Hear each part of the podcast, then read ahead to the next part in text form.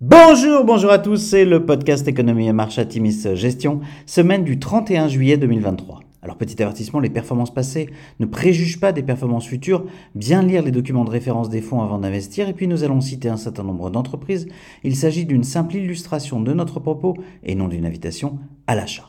Alors cette semaine nous avons titré du positif avec un gros point d'exclamation les très attendues premières publications des grands acteurs de la tech US qui ont porté les indices à la hausse au cours du premier semestre de 2023 sont ressortis au-dessus des attentes, qu'il s'agisse d'Alphabet, de Meta ou dans une moindre mesure de Microsoft. Comme prévu, la Fed, après la pause de juin, a revu ses taux directeurs à la hausse de 0,25% en laissant toutes les options ouvertes pour ses prochaines décisions. La fourchette des taux directeurs est dorénavant de 5,25 à 5,50%. La BCE a également rehaussé ses taux directeurs de 25 points de base, portant ses taux de dépôt à 3,75%. À noter, le Conseil des gouverneurs de l'institution a envisagé pour la première fois une pause dans la hausse pour, sa prochaine réunion du 14 septembre. Impacté par ces perspectives de pause dans la hausse des taux directeurs, l'euro se déprécie de 0,96% sur la semaine contre dollar. Jeudi, le PIB des USA pour le deuxième trimestre de 2023 est ressorti à 2,4% contre 1,8% attendu. Les commandes de biens d'équipement ont progressé de 4,7% en juin contre 2% en mai. Jeudi, en fin de journée, la Banque du Japon a un peu gâché la fête. L'institution a en effet affirmé qu'elle allait maintenir son objectif de 0,5% pour le rendement des obligations d'État à 10 ans, mais qu'elle envisagerait de prendre des mesures pour rendre plus flexible sa politique de contrôle de la courbe des taux, une décision perçue par les marchés comme un prélude à une éventuelle sortie de la politique monétaire ultra accommodante en cours. Conséquence directe, les taux longs se sont tendus avec un 10 ans US franchissant ponctuellement la barre des 4%. Les marchés d'actions US ont accusé le coup jeudi.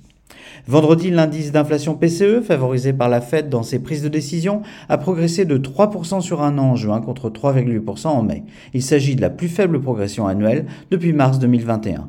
L'indice Core, hors alimentation et énergie, ressort à 4,1% sur un an, la plus faible progression depuis septembre 2021. Ces chiffres confirment la tendance à la désinflation en cours. Les bonnes nouvelles du côté de la croissance contribuent à une nouvelle appréciation du cours du pétrole. Le WTI gagne ainsi 4,7% sur la semaine à plus de 80 dollars le baril. Sur la semaine, bonne semaine, le CAC 40 progresse de 0,6%, le SP500 de 1% et le Nasdaq bondit de 2%. Alors du côté des sociétés, c'est une pluie de publications cette semaine dans l'ensemble bien orienté pour les valeurs de vos fonds. Aux USA, bonne publication pour Alphabet, Carrier, Coca-Cola, Crocs, Comcast, First Solar, GM, Linde, Mastercard, Meta, Microsoft ServiceNow, TE Connectivity ou Visa. Bon résultat pour RTX, mais gâché par l'annonce de défauts de fabrication potentiels sur certains moteurs Pratt Whitney. Publication globalement en ligne pour Honeywell et T-Mobile. Légère déception pour Chipotle et Thermo Fisher.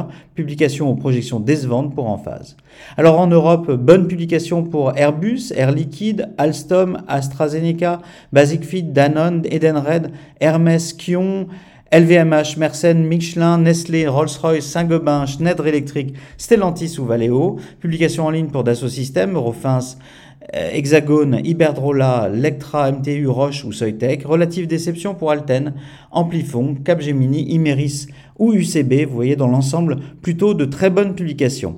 Alors à venir, peu de données macroéconomiques majeures à venir, si ce n'est des données sur l'emploi US vendredi euh, extrêmement suivies. La semaine prochaine sera de nouveau riche en publications d'entreprises avec notamment près du tiers des sociétés du SP500 et des valeurs euh, emblématiques comme Amazon, Apple ou AMD dans les composants.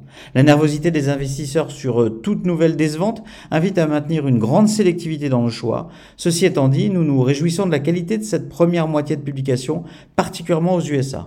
Encouragés par la résilience de l'économie américaine et la désinflation en cours, nous restons relativement optimistes sur le moyen terme et maintenons des niveaux élevés de taux d'investissement, tant dans nos fonds d'allocation qu'en dans nos fonds thématiques. Nous vous souhaitons une excellente semaine à tous.